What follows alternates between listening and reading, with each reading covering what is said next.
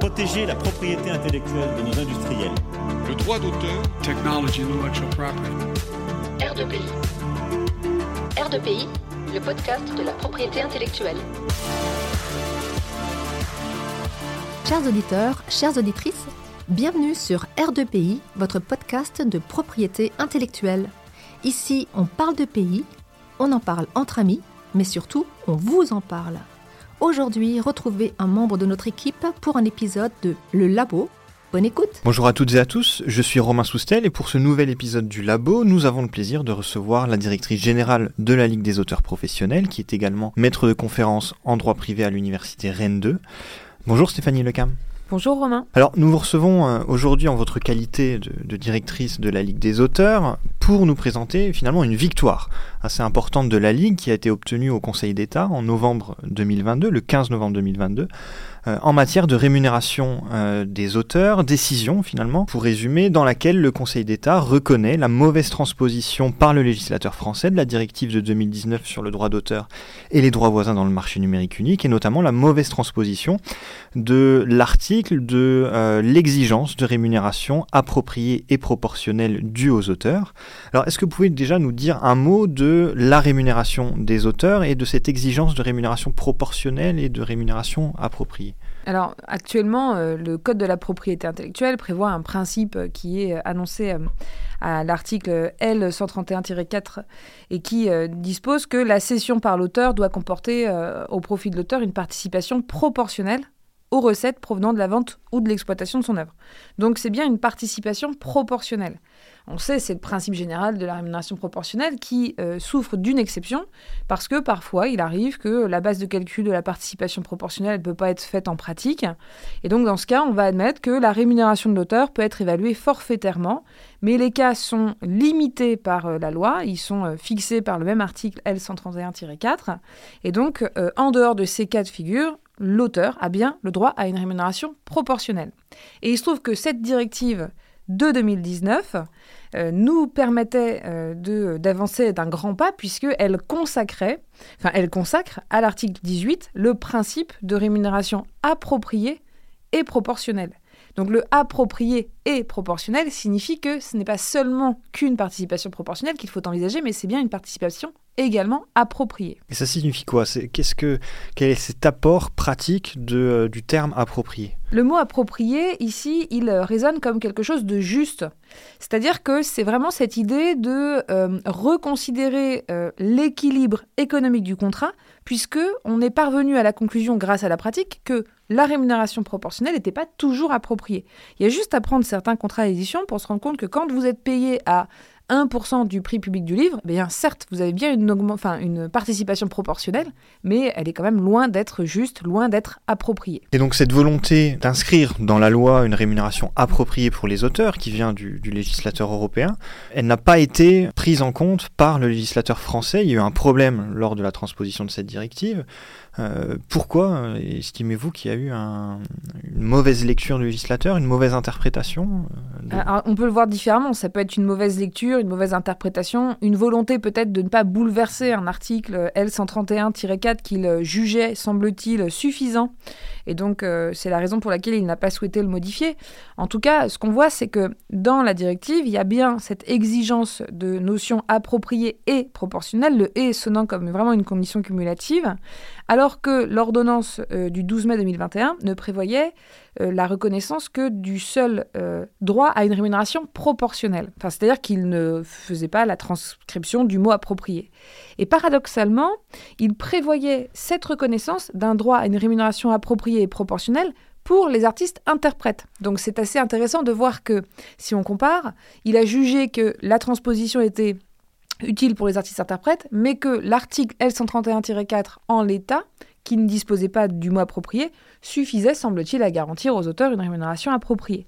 Et donc c'est vrai qu'à ce moment-là, déjà on pouvait regretter en quelque sorte le processus euh, euh, par voie d'ordonnance, puisqu'on est en pleine crise Covid, et donc nécessairement il faut aller vite, qu'on a un Parlement qui est complètement débordé, ce qu'on comprend, on est sensible à ça évidemment, mais il n'y avait pas de débat parlementaire qui nous aurait peut-être permis à l'époque de faire remonter ces inquiétudes à propos euh, de ce partage de la valeur qui est essentiel pour tous les schémas, pour tous les secteurs de la création, et que la notion d'approprié ici aurait dû déjà faire l'objet d'une réflexion collective, d'un débat parlementaire. Et on n'a pas eu de débat parlementaire, ça s'est passé par voie d'ordonnance, et on, connaît la suite. Et au, cours de ce travail de transposition, quelle était la position du, ministère de la Culture? Est-ce qu'elle était en faveur d'une refonte de cet article ou de, vraiment sauvegarder l'état du, du, droit tel qu'il était? Alors, en tout état de cause, qu'on voit, nous, dans les conclusions qu'on a pu euh, lire, euh, et puis d'ailleurs dans le rapport qui a été fait au moment de l'ordonnance, hein, euh, c'est que le, législateur considérait que l'article L131-4 visait déjà la rémunération proportionnelle, et finalement il résultait en quelque sorte bien que le concept de rémunération appropriée, c'était une forme de déclinaison du concept plus large de proportionnalité, comme si proportionnel était synonyme d'approprié et que le cadre prévu par le législateur français permettait déjà d'assurer aux artistes-auteurs une rémunération appropriée pour l'exploitation de leurs œuvres. Et, euh, et ce n'était pas convaincant pour nous. Parce que certes, il y a bien des mécanismes correcteurs, on pourra en discuter, mais euh, ceux-là ne reconnaissent pas d'emblée aux auteurs un droit à une rémunération appropriée. Et, quels sont-ils justement ces mécanismes correcteurs qui, selon le ministère, euh, qui auraient permis à une rémunération appropriée? Alors, c'est de partir du principe que si l'auteur touche une rémunération, je cite, exagérément faible, à ce moment-là, il bénéficie de la possibilité de faire réviser euh, l'économie générale du contrat. Mais ça passe par une révision, une révision judiciaire.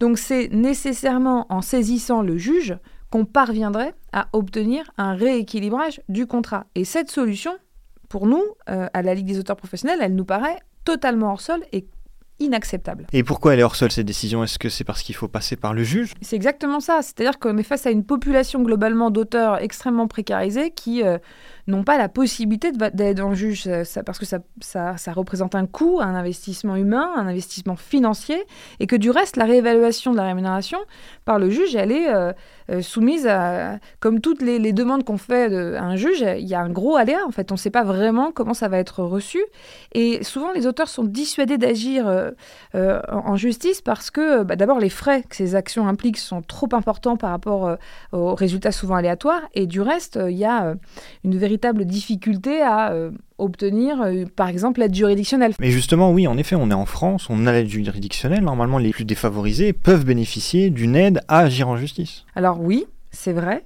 Mais on remarque aussi que euh, finalement, dans le domaine de la propriété intellectuelle, il y a très peu d'avocats qui travaillent euh, en acceptant d'intervenir euh, via l'aide juridictionnelle. Alors même que beaucoup d'auteurs sont par ailleurs confrontés à ces précarités et n'ont pas, enfin, ont des revenus qui leur permettraient d'accéder à, l'aide juridictionnelle. Donc au-delà de, de, ces frais, il y a aussi, je pense, faut peut-être le dire, les auteurs, ils craignent aussi bah, davantage de euh, tension avec leur co-contractant. Enfin, je veux dire, assigner son éditeur parce qu'on considère que sa rémunération n'est pas suffisamment à la hauteur ou est exagérément faible, c'est clairement euh, accepter que euh, des tensions se cristallisent, que les projets peut-être en cours ne parviennent pas à aboutir, que peut-être on ne travaillera plus jamais avec cet éditeur. Enfin, ça, se fait euh, évidemment, on, est très prudent. Et du reste, les liens structurels entre les groupes sont très nombreux. Donc quand vous vous blacklistez d'un côté, peut-être vous avez tout simplement peur d'être ostracisé de l'autre. Et c'est très logique dans ces petits écosystèmes comme ça où tout le monde se connaît, d'avoir peur d'aller en justice. Donc finalement, les auteurs, ils sont ici dans une impasse, ils étaient dans une impasse. Soit ils agissaient en justice euh, s'ils en avaient les moyens, s'ils en avaient le temps, s'ils en avaient la volonté, soit euh, ils n'agissaient pas et s'ils agissaient, ils pouvaient se faire blacklister. Et finalement, leur seule chance de voir leur rémunération euh, ajustée, c'était cette transposition, une transposition correcte de la directive de 2019, ce que le législateur n'a pas fait. Oui, c'est tout à fait, c'est tout à fait ça. Euh, on ne pouvait pas se satisfaire de la solution proposée par le législateur, à savoir, vous avez le droit à une rémunération proportionnelle, et puis si celle-ci est exagérément faible, allez devant le juge et vous obtiendrez une euh, réévaluation de celle-ci. Non, il fallait impérativement que le mot euh, approprié se retrouve directement dans le Code de la propriété intellectuelle pour permettre aux auteurs, au moment de leur négociation, il faut quand même mettre en parenthèse un point majeur, c'est qu'il y a très peu d'auteurs qui parviennent quand même à négocier leurs contrats, ce sont souvent des contrats qui sont imposés, vous les signez ou sinon, vous, vous, ne les, si vous ne les signez pas en l'état, c'est souvent difficile de négocier son, son contrat d'édition. Enfin, je parle du contrat d'édition en particulier, mais euh, c'est aussi valable pour les contrats de production audiovisuelle. Enfin, on le voit bien, là en ce moment, on est en pleine euh, euh, grève des scénaristes aux États-Unis. On voit bien que les, tensions sont permanentes entre les co-contractants parce que il y a cette volonté de toujours parvenir à un équilibre du contrat beaucoup plus juste. Et c'est certain que si, à la base, on a un texte de loi qui nous dit on a un droit à une rémunération appropriée et proportionnelle, ça aide grandement dans les négociations, que ce soit au niveau individuel, dans le rapport auteur-co-contractant directement, mais que ce soit aussi, et c'est un autre rapport et on peut-être on y reviendra, euh, entre les organisations représentantes des intérêts des auteurs et les représentants des éditeurs. De dire on a un droit à une rémunération appropriée, c'est beaucoup plus simple en matière de concertation collective. Alors, on l'a compris, vous, l'avez, vous en avez parlé euh, précédemment, pour le ministère de la Culture, proportionnel égale approprié. Euh, est-ce que cette logique interprétative, elle ne vient pas d'un problème de traduction? C'est, possible que... Déjà, à la base, il faut peut-être rappeler le contexte, mais certains l'ont souligné, hein, le terme proportionnel qui résultait déjà d'un mauvais choix de traduction, puisque, euh, bon, il y avait les textes anglais qui utilisaient le terme proportionate et qui se traduit plutôt par proportionné. Et correctement traduite, la version française de cette directive aurait dû conduire normalement à la reconnaissance d'un droit à une rémunération appropriée et proportionnée. Et donc, il en résultait non seulement que l'ordonnance se basait sur cette mauvaise traduction, et puis, euh, en fait, euh, encore plus défavorable pour les auteurs, puisqu'elle oubliait complètement l'une des deux caractéristiques visées par la directive, à savoir approprié. Alors, pour euh, fixer finalement définitivement l'interprétation du terme proportionnel, proportionné, approprié, il me semble que dans la préparation de votre défense, vous avez utilisé un argument d'autorité presque. Oui, alors en fait, ce qui s'est passé, c'est que donc nous, on a, on a donc comme tout le monde, hein, découvert à la publication de l'ordonnance que le mot approprié n'y était pas. Euh, et donc, la première chose qu'on a faite, c'est euh, qu'on a saisi euh, l'Académie française pour leur demander si proportionnel était le synonyme de approprié. et leur réponse a été non. Donc, on s'est contenté de ça.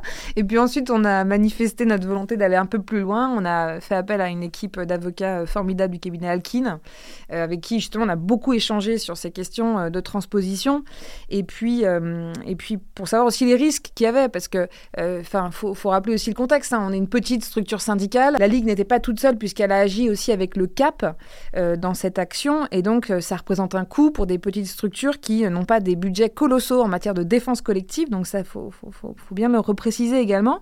Et euh, quand on, a eu euh, le, sentiment qu'il y avait peut-être quand même beaucoup de chances pour que le Conseil d'État soit sensible à l'argument de de la mauvaise transposition, ou du moins de la transposition incomplète, on s'est dit on, on, va tenter ce recours pour excès de pouvoir.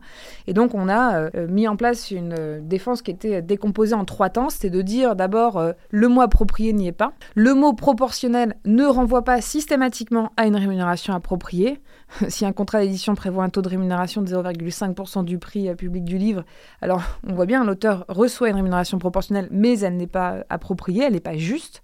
Et puis le troisième temps, c'était de dire il n'y a aucun mécanisme dans le code de la propriété intellectuelle qui permet, par correctif, enfin sans parler de ce problème de révision judiciaire, mais en tout cas, il n'y a pas de mécanisme qui, euh, en tant que tel, euh, préserve ce principe de rémunération appropriée. Donc, euh, on, a agi euh, et euh, en recours pour excès de pouvoir. Et la décision du Conseil d'État était euh, évidemment très attendue. Hein. et les juges ont retenu notamment que eh l'ordonnance, contrairement à ce qu'exige la directive, n'avait pas prévu que la rémunération soit d'emblée appropriée. C'est la raison pour laquelle ils en ont demandé l'annulation en partie. Et donc concrètement, après la décision du Conseil d'État, qu'est-ce que vous attendez du législateur? Qu'est-ce que vous attendez euh, de, euh, de finalement d'une transposition juste de la directive? Alors on attend actuellement, on attend toujours. C'est mhm. important de le dire. C'est-à-dire que c'est une décision qui euh, est, sortie le, le 15 novembre dernier. Depuis, pour tout vous dire, euh, on imaginait qu'on allait euh, crouler sous les sollicitations euh, pour travailler en bonne intelligence sur cette manière dont on pourrait transposer le principe d'une rémunération appropriée et proportionnelle. Et en fait, non, on est toujours au même point. C'est-à-dire qu'il ne s'est rien passé, il n'y a pas eu grand-chose, en tout cas de très concret, depuis la décision du Conseil d'État. Alors il y a le Sénat qui a fait une petite tentative d'amendement le 13 décembre, mais une tentative finalement échouée qui nous a plutôt satisfait pour tout vous dire, puisque c'était dans le cadre du projet de loi d'adaptation au droit de l'Union européenne. Et donc certains sénateurs ont tenté comme ça de simplement d'ajouter dans le, dans le Code de la propriété intellectuelle, à l'article L131-4, le mot approprié. Mais on trouvait que euh, cette tentative d'amendement était euh, totalement critiquable et un peu hors, sol également, parce que finalement, il n'y avait d'abord eu aucune concertation préalable. Mhm. Euh, nous, on aurait voulu être reçus par les sénateurs avant qu'ils tentent justement cette proposition d'amendement. Tout simplement parce qu'il faut savoir qu'au lendemain de la, décision du Conseil d'État, euh, notre équipe à la Ligue des auteurs professionnels et celle du CAP, on a envoyé massivement à l'ensemble des parlementaires la décision avec des demandes de rendez-vous qui euh, simplement était là pour euh, voilà travailler en bonne intelligence, euh, voir justement tous les intérêts qui étaient en jeu dans, cette, dans ce projet de transposition, parce qu'il n'y a pas que nos intérêts, il y a aussi les intérêts de nos co-contractants. Hein. On imagine évidemment que l'équilibre économique, il ne peut pas être obtenu sans conséquence pour les modèles qui sont, celles, qui sont ceux des, de nos co-contractants. Donc on aurait voulu qu'il y ait quelque chose, une vraie discussion et puis en fait, là, ils nous ont proposé un espèce de rafistolage euh, textuel euh, dépourvu de toute ambition politique. Donc c'était vraiment frustrant. Et donc on était plutôt ravis de voir que l'amendement a été rejeté parce qu'il a été vu comme une forme de cavalier législatif. Il n'a rien à faire là. et donc aujourd'hui, on attend euh, eh bien, un vrai débat parlementaire qui n'arrive pas. Et pourquoi vous voulez un débat parlementaire? C'est pour faire entendre aux députés la situation des auteurs? C'est pour euh, obtenir d'autres avancées? C'est vraiment pour nous l'occasion euh, inédite, historique, de mettre sur la table un vrai souci de partage de la valeur. les acteurs du livre se, se, partagent le prix du livre et c'est normal, il faut que chacun puisse tirer un bénéfice de son engagement euh, dans la création d'un livre. Hein. ça peut être la création, euh, l'édition, la livraison, la distribution, la communication autour du livre, la commercialisation et puis la vente du livre. Donc tous ces gens doivent évidemment pouvoir toucher leur part du gâteau. Mais on se rend compte, alors c'est pas une question de couverture qu'on tire vers soi, mhm. mais on se rend compte quand même que la partie, on va dire, la, moins rémunérée euh, de, de cette chaîne, c'est quand même la partie, enfin, c'est le fournisseur de la matière première, hein, ce sont les auteurs et autrices. Et puis qu'en plus du reste, c'est que leur conditions de euh, rémunération sont, ont tendance à se dégrader depuis 20 ans. Il c'est pas moi qui le dis, hein. enfin, je veux dire, il y a plusieurs rapports euh, d'expertise qui ont été euh, publiés, qui ont mis en avant cet élément-là. Je pense notamment aux, statistiques qui ont été publiées par les EGBD, les États généraux de la BD, qui montraient une situation assez dramatique, une situation précaire et financière dramatique des auteurs de BD. Et d'ailleurs en préjugeant que sans doute si on ne ferait rien, il y en aurait plus d'ici une dizaine d'années. Alors avec ça, enfin ça, avec l'intelligence artificielle qui arrive et qui euh, euh, crée des impacts euh, colossaux pour les métiers de la création, on a vraiment doublement de quoi s'inquiéter. Et donc on, souhaite aujourd'hui que cette question du partage de la valeur soit mise au centre des préoccupations de nos parlementaires, de manière à poser simplement des règles, reconsidérer l'importance des auteurs pour la création culturelle, pointer ces problématiques de partage de la valeur et puis pourquoi pas aussi envisager euh, l'impact de ces révolutions à venir sur euh, la rémunération des auteurs. Et donc qu'est-ce que vous attendez après cette décision du Conseil d'État de la part du ministère de la Culture, de la part de l'exécutif quant à cette exigence, cette volonté de justice sociale, d'équité de la part des auteurs bah, Déjà, ce qu'on aurait voulu, c'est euh, une première euh, réunion de travail avec euh, l'ensemble des partenaires concernés par la question de la transposition de cette directive, de manière à ce qu'on réfléchisse collectivement sur bah, comment est-ce qu'on va voilà, mettre en place un principe de, de, de, rémunération appropriée pour les auteurs dans le Code de la propriété intellectuelle. Et cette réunion, nous ne l'avons toujours pas. C'est-à-dire que au moment où je vous parle, on est en mai, et ça fait six mois, enfin plus de six mois que la décision a été rendue la directive, elle date de 2019. Donc ça veut dire qu'actuellement, la transposition n'a toujours pas été faite.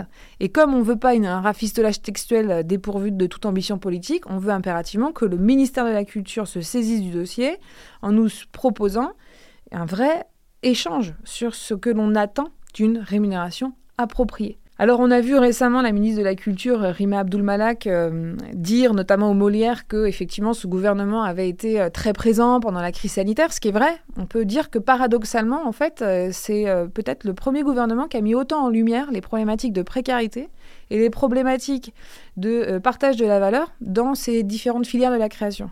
Mais de manière euh, finalement aussi décevante, on peut se dire que c'est, même si c'est lui qui a mis le plus de lumière là-dessus, c'est peut-être celui qui n'a pas fait grand-chose non plus. Donc nous, on attend vraiment un engagement, euh, pour, davantage de soutien pour les auteurs et euh, surtout un renforcement sans précédent de leurs conditions de travail. Et justement, vous avez parlé d'intelligence artificielle, de, ces algorithmes qui, peuvent un jour éventuellement supplanter certaines professions. J'imagine qu'elle met aussi en danger cette volonté de justice sociale finalement que défend la, la, Ligue des auteurs. Et est-ce que le législateur, j'imagine, doit s'en saisir? Il doit prendre en considération que les intelligences artificielles, notamment génératives de contenu, qui vont venir clairement créer des distorsions de marché sans précédent, euh, c'est dans un contexte déjà inquiétant. C'est-à-dire que ça arrive, c'est inquiétant, mais en fait, le contexte déjà, dans, enfin, qui, Mhm. existe, qui existait déjà euh, avant qu'elle soit euh, aussi euh, source d'inquiétude, était déjà préoccupant, pour pas dire alarmant. Disons que c'est c'est un problème qui s'ajoute à d'autres mots qui existent depuis longtemps. Quels sont, quels sont-ils ces mots euh, qui, qui touchent les, les auteurs, le, le milieu culturel depuis euh, je ne sais pas combien d'années? Alors, il y a une véritable euh, baisse des rémunérations qu'on constate. Il y a plusieurs rapports qui sont sortis, qui ont publié des chiffres alarmants. On parle de euh, moins 20% de rémunération des auteurs. Alors, en raison de plusieurs euh, éléments. hein. D'abord, il y a euh, un phénomène euh, de euh, surproduction qui euh, a généré euh, une baisse importante euh, pour euh, la vente des titres. hein. Si on les prend individuellement, en fait, cette surproduction, forcément, elle va avec euh, une baisse des rémunérations pour les auteurs. C'est un élément sur lequel il faudrait réfléchir euh, collectivement. Il y a aussi un autre élément qu'on a vu apparaître, c'est euh, une augmentation des euh, cotisations sociales en raison euh, notamment euh, euh, de, euh, de, de- de cotisations complémentaires de retraite. Qui, la retraite complémentaire, c'est très important, il faut cotiser, voilà, mais simplement, ça s'ajoute à des cotisations qui euh, euh, vont évidemment impacter sur euh, le, le- revenu net. Et donc, on a beaucoup d'auteurs qui se sont retrouvés précarisés et encore plus précarisés avec ces augmentations de cotisations sociales. Et donc, nécessairement, beaucoup déjà se demandent s'ils vont pouvoir continuer à en vivre. Et avec ce phénomène complémentaire qui consiste à être un concurrent direct, puisque les intelligences artificielles vont être des concurrentes directes aux artistes, auteurs, autrices, là, on a vraiment peur que beaucoup euh, soient contraints d'arrêter ce métier, tout simplement. Et est-ce que aussi avec l'arrivée des grandes plateformes de streaming, on est dans pleine actualité, est-ce que c'est pas aussi un facteur de, euh, de, de précarisation finalement de, de l'ensemble du milieu des, des auteurs? Il y a en tout état de cause euh, un, un, problème de, euh, de- d'invisibilisation du travail. Mhm. Euh, je pense qu'il qui, euh, est assez vrai aussi dans les autres domaines. hein. On le voit dans le domaine de l'audiovisuel. D'ailleurs, en ce moment, c'est à l'origine de, de- de la grève des euh, scénaristes américains. Enfin, ce qu'ils veulent, c'est des rémunérations qui soient revalorisées, mais c'est aussi une prise en considération euh, de leur travail de création. Donc, euh, on n'est quand même pas à côté de la plaque quand on dit qu'il faut aussi réfléchir sur une meilleure rémunération du travail de création. L'exploitation des droits, ça génère des revenus, ils sont pas suffisants, c'est une chose, mais il y a aussi tout ce travail à faire de réflexion autour du travail de création. Et euh, quand on voit effectivement toutes ces plateformes émerger, on voit bien qu'il faut du contenu. C'est-à-dire que il faut du contenu, c'est incessant, on est dans un espèce de flux continu, il faut de la création, il faut, enfin, il faut, il faut impérativement que les auteurs et autrices euh, travaillent beaucoup de plus en plus sous commande. On leur demande des de générer des contenus complémentaires qui vont venir euh, euh, euh, nourrir toutes ces plateformes, mais on ne paye pas le travail de création. Donc il y a un souci d'équilibrage. C'est la raison pour laquelle nous, on milite pour que le travail de création soit mieux encadré, rémunéré, de manière à permettre aux auteurs et autrices de subvenir à leurs besoins, les besoins les plus fondamentaux de la vie, quoi. Et de produire aussi du contenu euh, de meilleure qualité. Et de produire du contenu de meilleure qualité, voilà. Bien, alors les combats de la Ligue des auteurs sont légitimes et ils doivent être entendus. Donc on a juste à vous souhaiter bon courage, bonne chance et longue vie à la Ligue des auteurs peut-être. Ouais, en tout cas, j'espère qu'on aura euh, l'occasion de, de débattre de cette notion dans les meilleurs délais, parce que ça devient urgent et c'est euh, important que le, le politique se saisisse de ce sujet qui, qui en réalité, euh, euh, porte aussi la, la survie d'un métier. Et je pense qu'on tient à ces métiers de la création, donc il faut impérativement prendre ça en compte. J'espère que vous serez entendu Stéphanie Lecam. Merci beaucoup, Romain. Merci. Merci d'avoir écouté R2PI, un podcast proposé par le CEPI. Retrouvez notre actualité sur le site du podcast et sur nos comptes Twitter, Instagram et LinkedIn. Les liens sont en description de l'épisode. Vous pouvez également nous écrire par email à l'adresse r2pi.contact@gmail.com. À la semaine prochaine.